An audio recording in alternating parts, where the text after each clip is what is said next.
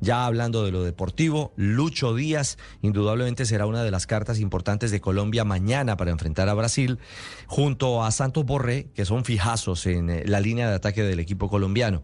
Bueno, también Camilo Vargas, el arquero de la selección nacional, que junto con Daniel Muñoz quien retorna a la estructura del equipo colombiano, pinta para ser titular. Un interrogante, la condición física de James Rodríguez.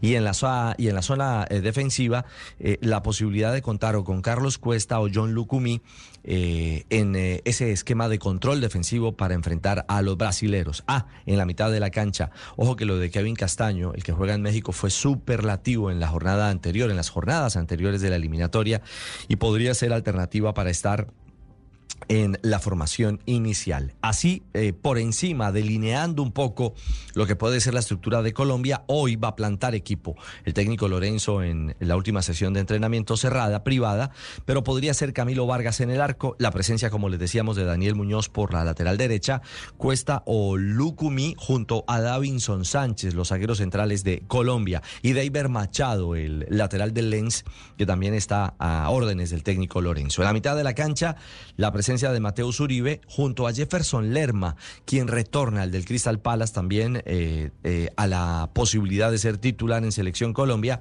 Y ojo, ahí estaría o Kevin Castaño casi fijo y el jugador Richard Ríos, el del Palmeiras, que podría ser otra alternativa. James Rodríguez, si está a tope en condición, Lucho Díaz, como les contábamos, y Rafael Santos Borré. Esa sería eh, la más eh, probable formación eh, titular de Colombia para enfrentar mañana a la selección brasileña. Ojo, Brasil que no pone misterio y ya ha entregado, por lo menos plantó ante los medios de comunicación en la jornada de entrenamiento abierta el técnico Fernando Diniz un once tipo.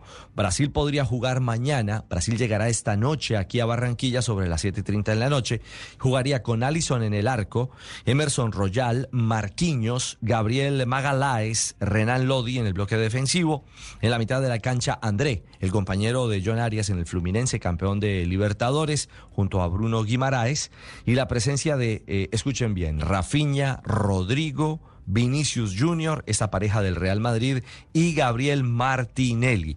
Fue el plan inicial planteado por Diniz, un equipo que, claro, no cuenta con la presencia de Ederson, no tiene a un jugador símbolo como Neymar y duda claramente de poder contar con Gabriel Jesús, que tiene dificultades musculares. Pero es una Brasil de cuidado a la que habrá que enfrentar e intentar superar por primera vez en la historia de las eliminatorias mañana a las 7 de la noche. Partido que estará aquí en Blue Radio y por supuesto en la señal del gol Caracol.